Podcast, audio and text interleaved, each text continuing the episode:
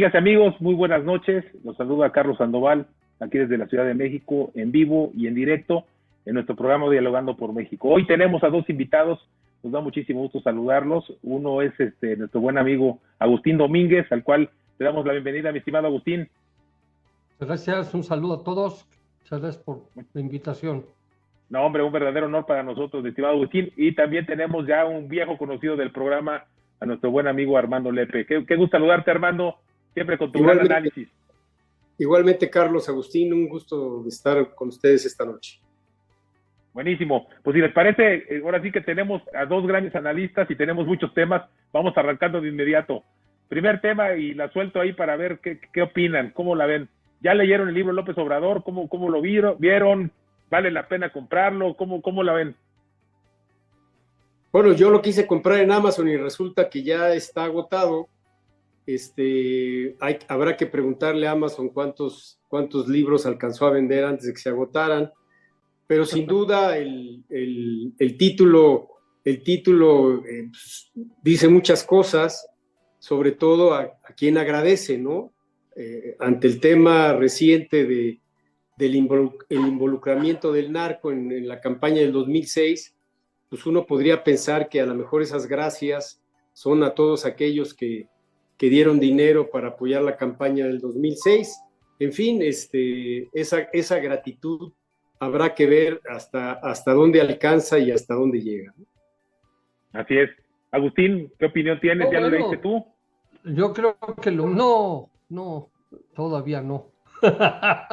y creo que no sé si lo leeré o no lo leeré, pero sí te puedo decir que las primeras gracias que tendría que dar es a Cuauhtémoc.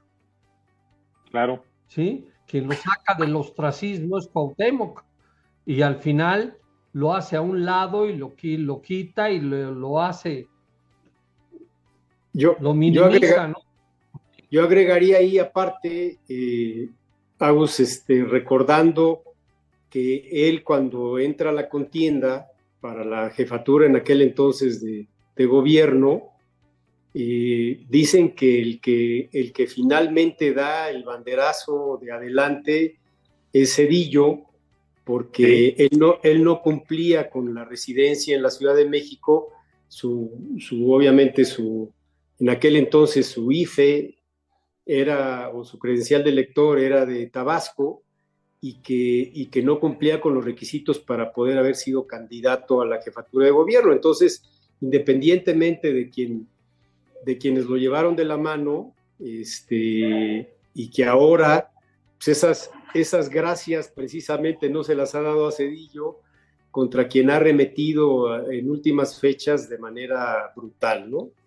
Este, si bien la gratitud sí le alcanzó en parte a Esteban Moctezuma, que fue quien, quien lo apoyaba y, y, dicen que le daba recursos en aquel entonces con los plantones en el Zócalo, este, él se alcanzó a ser secretario y ahora embajador, pero pues, al, jefe de, Moctezuma y en su momento a quien le da eh, luz verde para ser eh, jefe de gobierno, este, pues ahora ha remetido duro contra él. Así es. Llama la atención, ¿no, Armando Agustín? Que de alguna manera el presidente Cedillo, pues como dice Armando, le da la oportunidad, pudiéndolo fácilmente por la ley haberlo descalificado, ¿no? Yo creo que en ese momento no tenía tanta fuerza como para poder armar una, una grande y este y pues se le fue al presidente Cedillo, ¿no? Y pues ahí llegó y, por eso lo tenemos aquí de presidente.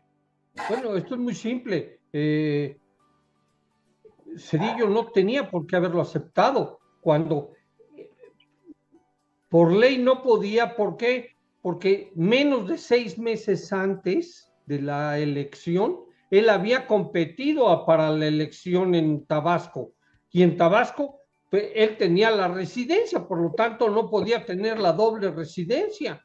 Así es. Así de sencillo, ¿no? Si tú compites por un lugar con una residencia y seis meses, menos de seis meses después quieres ser candidato para otra, pues es imposible.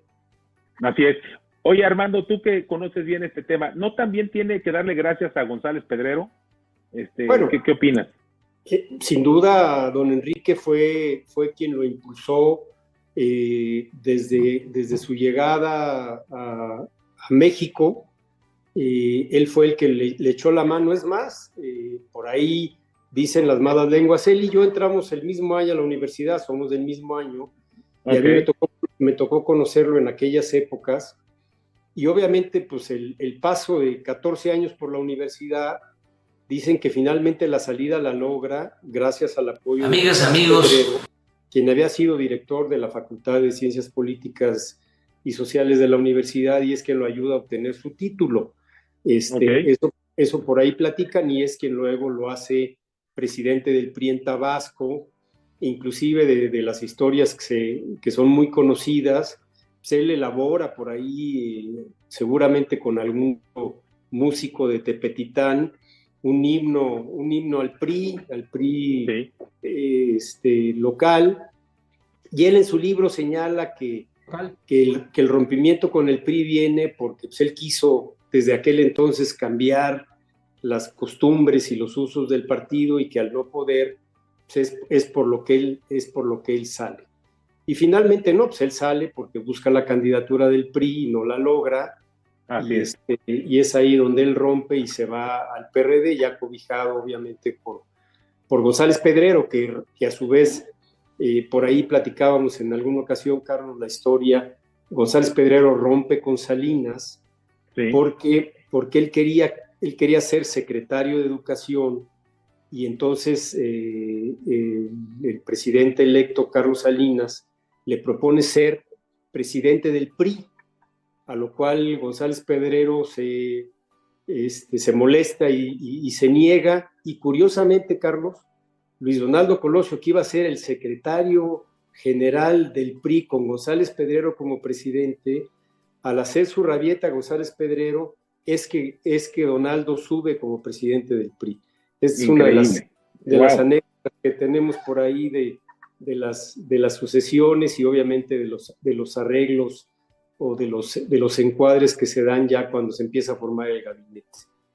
Oye, ¿y qué pasa con González Pedrero, este, Bueno, González Pedrero se, se, rompe con Salinas y es cuando se va, se va con el PRD a fundar con, con Cuauhtémoc Cárdenas, con una serie de intelectuales que llegan a formar, y es ahí donde él, donde él jala, donde él jala a, a López Obrador.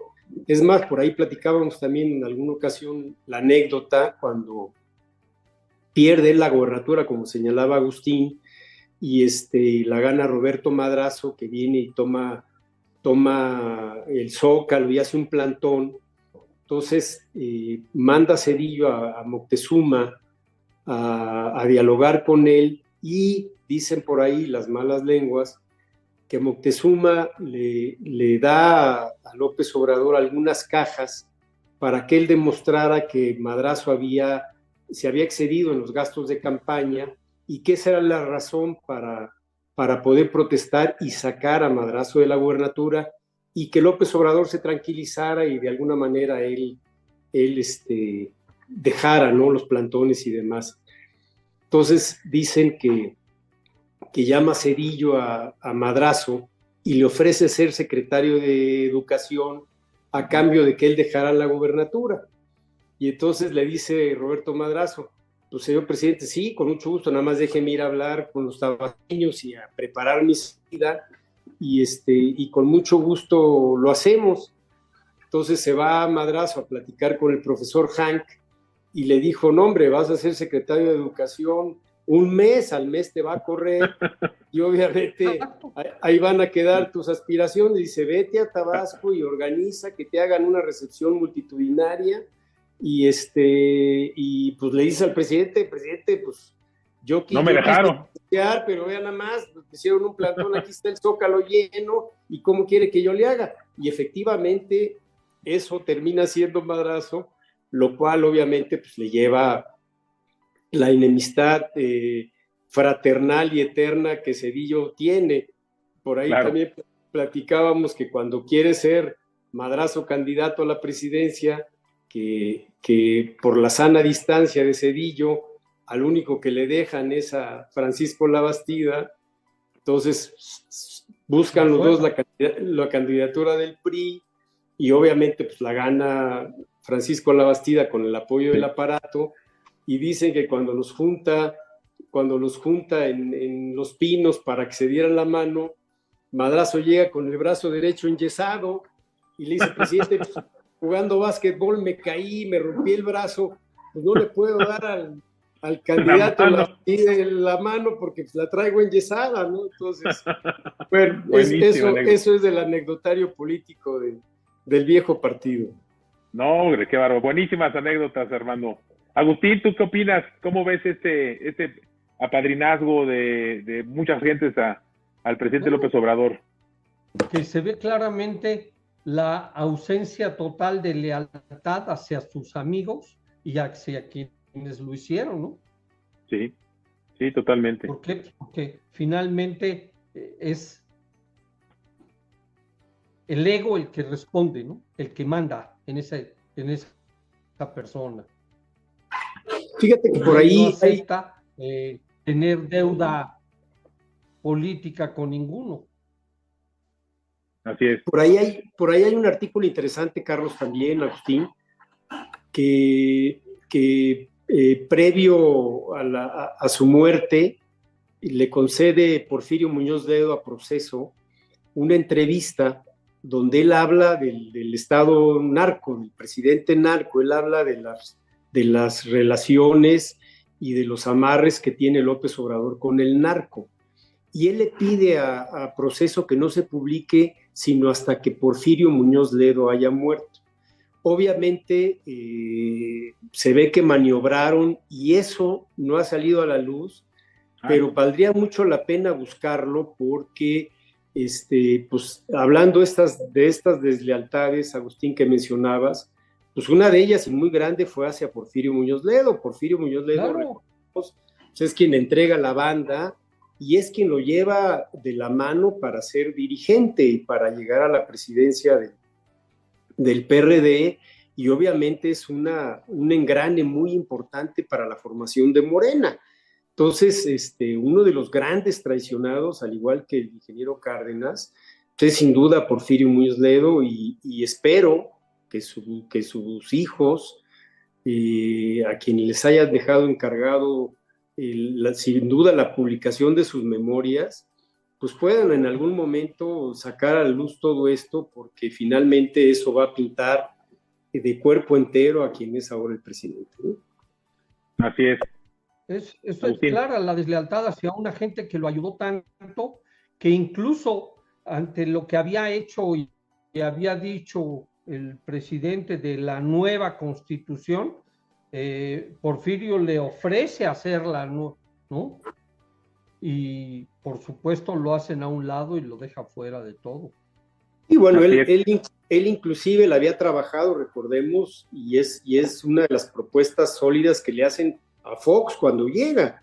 Este, Porfirio desde entonces traía la idea muy clara y muy precisa y muy armada de, del cambio del sistema político a efecto de que todo esto pudiera marchar de mejor manera parte de ello que se llega a consolidar con los organismos autónomos, pues ahora vemos que son la piedra en el zapato, que son ahorita eh, con los que quiere acabar el presidente, porque finalmente son a los que tiene que rendir información que no le gusta. Así es, así es. Pues mira, yo nada más haría una, última pregunta del tema del libro para pasar a otros temas, porque hay muchos y poco tiempo, pero ¿qué, si lo compraría o no lo comprarían? A ver, yo sé que Armando sí, sí lo compraría, ¿no? Pues tú eres un, devorador de, temas políticos. Oye, sin duda, este, los 20 capítulos traen ahí pasajes interesantes. Él habla desde su historia, desde su llegada de Tepetitán, este, obviamente su paso por el PRD, eh, su paso por la jefatura de gobierno, habla del desafuero, otro de los capítulos que trae. Este, obviamente habla de, cuando lo quisieron desaparecer, habla del gobierno legítimo que, forma él supuestamente con el fraude del 2006, en otro habla de, del 2012 que también quiere tratarlo como un fraude, después del plantón de, y el cierre de reforma donde él prácticamente pues, pierde su capital político.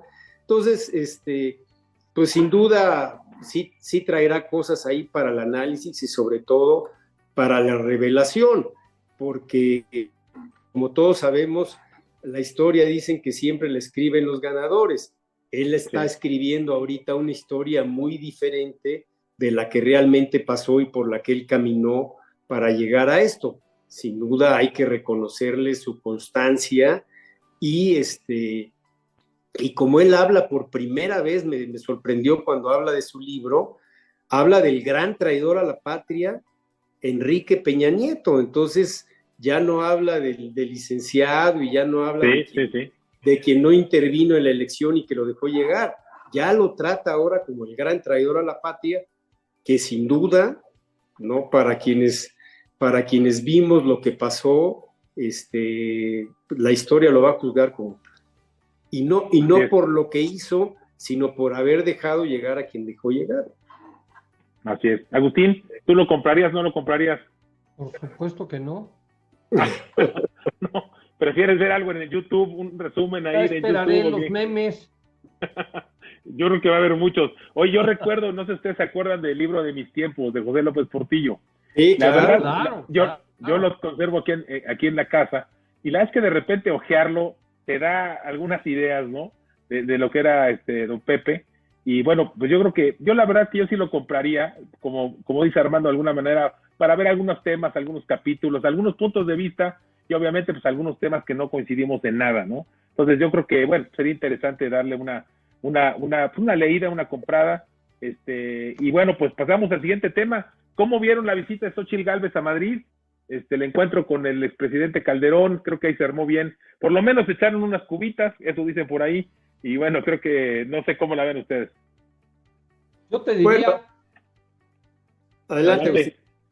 Yo te diría que a mí me gustó mucho eso, pero que, que no nomás yo me reuniría, si yo fuese el candidato, con, con Calderón, sino me reuniría con todos los expresidentes vivos me reuniría con todos los secretarios de gobernación vivos de los partidos que hayan sido para, para escuchar y tener una imagen completa de lo que de lo que es y cómo está el país, ¿no? Y cómo lo ven las gentes que vivieron todo esto. Para mí sería interesantísimo poder eh, escuchar eh, eso que hemos platicado de, eh, del presidente Cedillo, del presidente Salinas, ¿sí? Eh, yo creo que en el caso, por ejemplo, del presidente Cedillo sería interesantísimo conocer cómo recibe el país él. Sí. Es de los que inicia con una, encontrándose una ruptura entre diferentes grupos de, de mexicanos y Xochitl se va a encontrar un país totalmente dividido. Polarizado. Polarizado totalmente. Así es. Armando.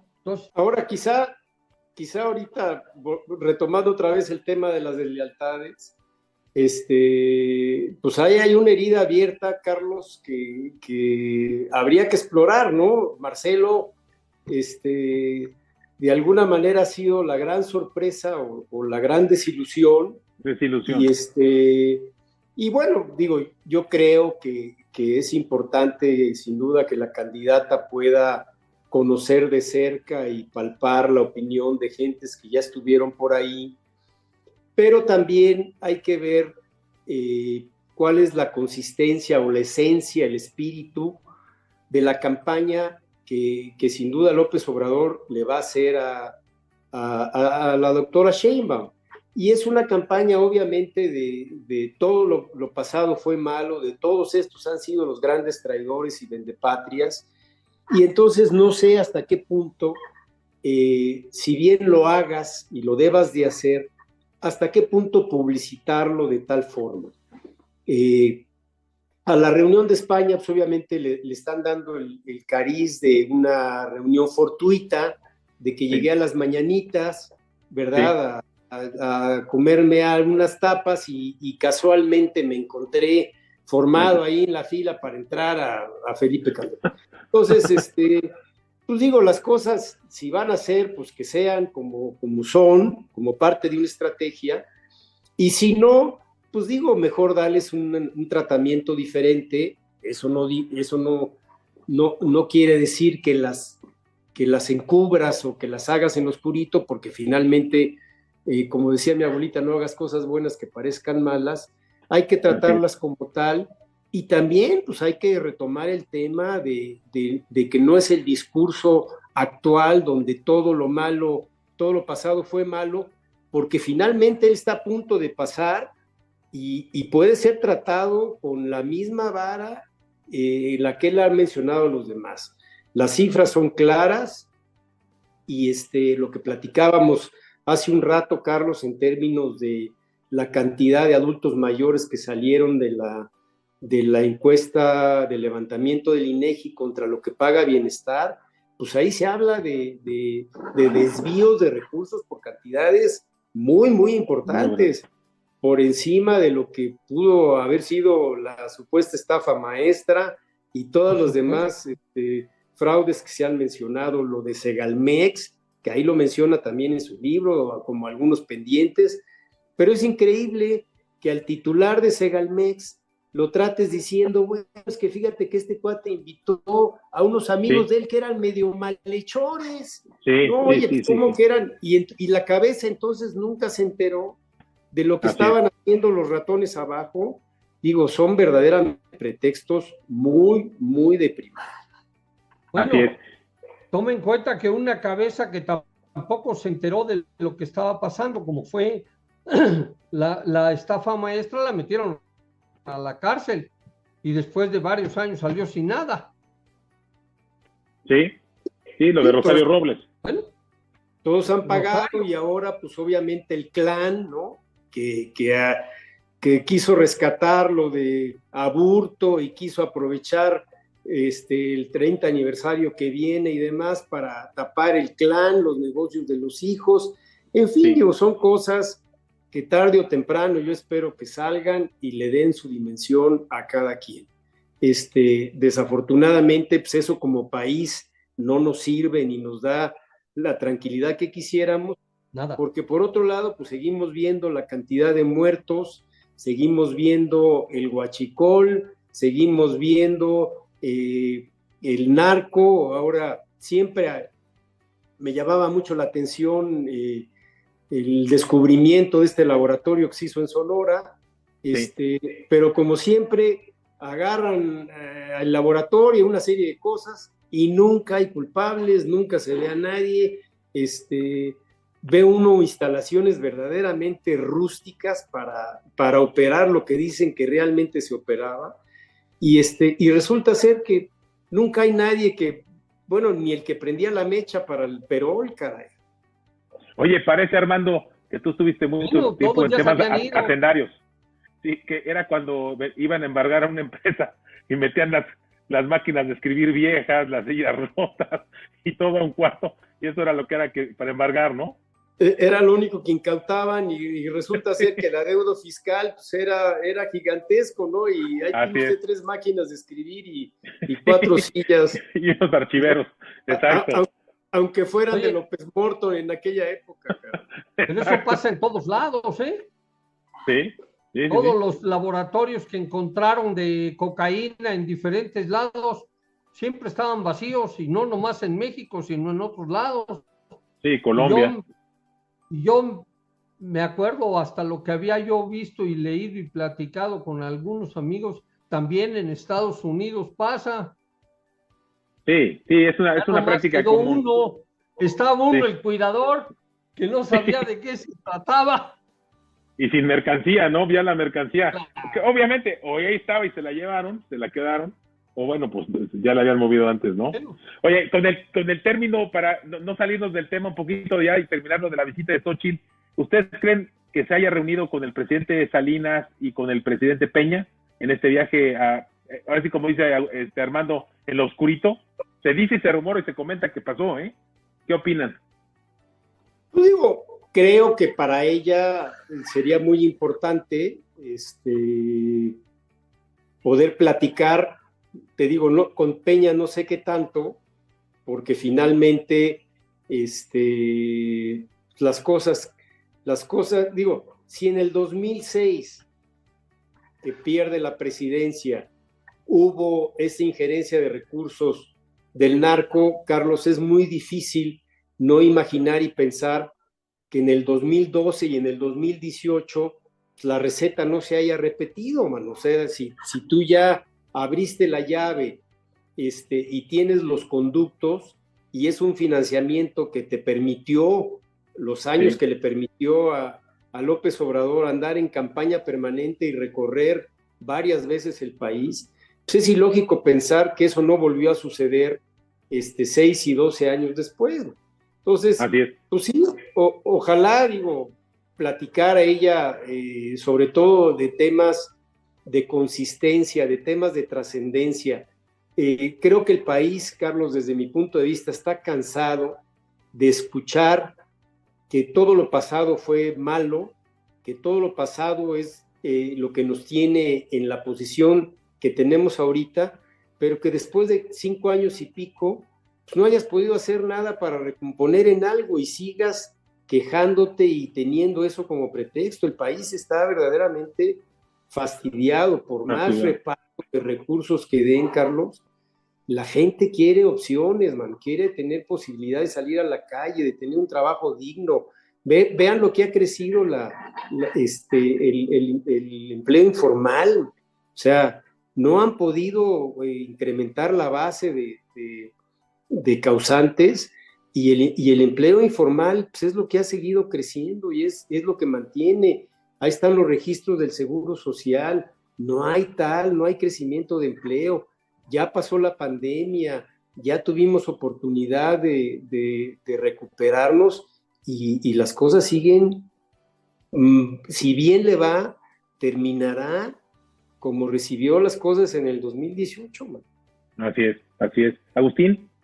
No, pues yo, yo creo y ojalá lo haya hecho y si no, que lo logre hacer, porque te reitero, para mí sería aunque no lo son, el Consejo de Ancianos, a los que tienen una gran experiencia de haber vivido con el mismo Ebrar para conocer la clase de, de persona con la que se va a enfrentar, para conocer cómo están, pero coincido con Armando, aunque yo difiero un poco, yo creo que esos que aportan dinero aportan a todos los candidatos y por si hay alguna, no pierden, como en Las Vegas se cubren y salen ganando seguro. Sí, o sea. No creo que dejen. E, e, eso, eso no me queda la menor duda, pero haber sido así, ¿tú crees que él no hubiera ya sacado, Agustín, eh, exactamente en, en la contrapropuesta cuánto le dieron a Calderón en su momento, cuánto le pudieron haber dado a Peña en su momento, pues digo, ellos tienen ahorita este los órganos de inteligencia. A lo mejor a la hora de, recortar de ese recorte parejo que hicieron, pues a lo mejor también a la inteligencia le dieron en la torre, pero ellos han tenido la oportunidad para haber reconstruido todo ese tipo de información, Carlos, y, a lo único que acusan a Calderón es de haberle cantado la guerra al narco y haber militarizado al país. Y al, licenciado, hasta ahorita, por primera vez, se refiere a él como el traidor a la patria por haber vendido el los supuestos activos del gobierno y haberse los dados a la iniciativa privada. Y ahí están los números de Pemex, Carlos. Pemex hubiera sido al día de hoy con eh, con el entorno de las modificaciones que se dieron a la ley energética, hubiera sido otra cosa. ¿no? BCFE les volvió las canonjías a los trabajadores y volvió a quitar la posibilidad de que los privados generaran energía y vean cómo están las empresas, man. Así es. Bueno, de hecho es el sexenio de menor crecimiento en el México moderno, ¿no? Eso va a ser un impacto gigantesco. Y es, un número, lo que decimos es, medible, ahí está, y no podemos engañar ni nos pueden engañar con esos temas, ¿no? Eso sí lo veo, lo veo realmente, realmente grave. Bueno, y pasando a un último tema, porque ahora sí ya nos comió el tiempo, pero sí me gustaría mucho su opinión. Primero, es una pregunta doble, una participación doble. El primero, de Xochitl Galvez, los ataques del presidente a Xochitl Galvez, este, cómo ven a la candidata este, oficial, y a Claudia Sheinbaum y sobre todo el tema de la concentración que viene este este domingo, ¿cómo lo ven? ¿Van a participar? Este, ¿Cómo lo sienten? Armando. Bueno, este, mira, eh, como, como decía, que dicen que decía el Quijote, ¿no? Los perros ladran, Sancho, ¿no? Es que caminamos. Digo, si, si, si, la candidata del, frente no, no tuviera eh, una posibilidad real y demás, yo creo que el desprecio sería lo, lo, que estaría recibiendo y no es así. Eso, eso de alguna manera quienes pensamos que puede haber otra opción y, que, y que al salir a votar podemos lograr que efectivamente haya un cambio importante, eso para mí es una señal de que les preocupa, de que de alguna manera el, presidente está viendo que hay avances, que su candidata no está penetrando o logrando captar la atención y obviamente pues hay que, hay que pegarle a, otra candidata. Entonces, para mí esa es, un, esa es una señal. Y obviamente, eh, retomando el, el, origen, en el libro menciona también, se acordarán ustedes, aquella marcha de la, por la paz que hubo cuando él era jefe de gobierno. Él reconoce haber cometido un error y haber menospreciado y soslayado la presencia de todos aquellos que fuimos de blanco a, aquella marcha en protesta de la inseguridad que en él entonces se manifestaba.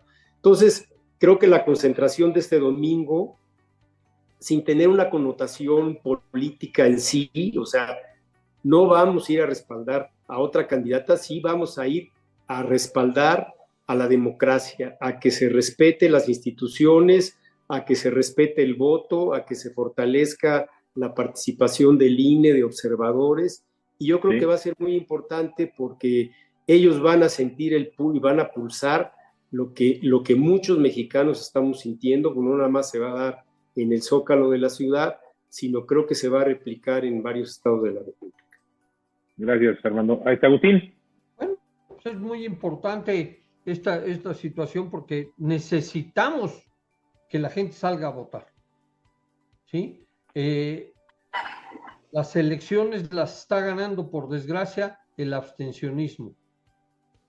Tenemos ese gran problema. Eh, si tú ves los porcentajes de quienes votaron, es increíble que los jóvenes, que su primera votación, su, su, segunda eh, eh, elección, eh, no salen a votar. El porcentaje de jóvenes que votan no llega al 30%.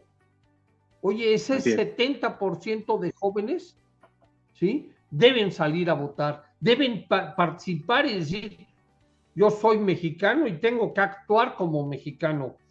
Y la única manera es en esos votos. Por quien voten, ¿eh? Yo no, yo no votaría, yo no diría, voten por fulana o sutana o por el otro. No, pero voten, hagan conciencia, llámense unos a otros, platiquen entre ellos quién es quién y cómo están y qué, qué daría uno qué daría el otro. Y ese es el verdadero, eh, el verdadero acción. Eh, por desgracia, la promoción del voto la hace el propio eh, INE y bueno, pues en, el caso de los jóvenes no conocen la historia de todo, de, este país, de cómo, cómo se ha logrado llegar a una democracia real. Ojalá que lleguen a votar. Por el otro lado, qué bueno que tenemos solo dos candidatos. Creo que el costo de la campaña va a ser más barato. ¿Sí? Creo que la influencia de, los grupos de poder en el país van a estar muy altos porque pues las elecciones por desgracia se ganan con dinero, no se ganan con, con discursos, ¿no? Así es, ya descalificaste al, candidato de Movimiento Ciudadano, Agustín. Bueno, que la verdad yo no sé ni cómo se llama, ¿eh? pero tiene toda la razón. Claro, Creo que no, lo conoce ni en su pues casa. Ahora, hay, hay otro tema también importante, Agustín Carlos, que es también eh, la, el mensaje a los jóvenes, o sea, es importante que la juventud salga, pero es, es importante que la juventud salga motivada por una oferta, por una oferta política real que, que, los candidatos, en este caso las candidatas, hagan. O sea, es muy difícil que los jóvenes puedan asimilar las cosas si no están oyendo eh, propuestas que les sirvan a ellos para, para, un mejor futuro y para incorporarse a la, a la, actividad económica y al desarrollo del país. Entonces, también es, eh, eh, hay, hay, que, hay que subrayar la necesidad de que haya propuestas tangibles y, y, claras, no nada más el decir, te voy a regalar una beca y, y, vas a ir a universidades inexistentes o vas a tener, ya este, yo creo que el enfoque de la educación en México, el membrete de que tenemos que ser ingenieros, licenciados, médicos, e, eso hay que, hay que darle la vuelta a la, a, a la hoja. Necesitamos ya un país también de técnicos, de, de, gente que tenga habilidades y que desarrolle eh, profesiones no necesariamente eh, emanadas de un estudio universitario. Necesitamos, o sea, y lo vemos en los países desarrollados, un plomero puede vivir con la misma holgura y con el mismo bienestar que un médico, que un abogado, este, un carpintero, un ebanistero, en fin, necesitamos también darles oportunidad a, a nuestros jóvenes de desarrollar eh, y de aprender técnicas que les permitan eh, gozar de, de, de, una estabilidad económica en sus casas. ¿no? Así es. Pues este, Armando Agustín. Así es. Tengo Armando Agustín, pues llegamos al. Una visión. Llegamos. ¿Qué puedo hacer? Perdón, llegamos a nuestro. Ya llegamos al tiempo, pero no me quiero ir porque es una gran oportunidad tenerlos a los dos. Estabas hablando, Agustín, si quieres, danos un último comentario, luego uno Armando y ya luego nos despedimos. Pero muy interesante y muchas gracias de que hayan estado con nosotros. Rápidamente, Agustín. estamos en una elección que hasta ahorita, bueno, son pocas, eh, es la elección del siglo XXI. ¿Sí? Vayamos por ella, vayamos todos a participar, no nada más los jóvenes, ¿eh? Es muy importante que todos los adultos mayores salgan a votar también. Y bueno, no se diga todas las demás eh, grupos de, de, la población. Buenísimo, Armando.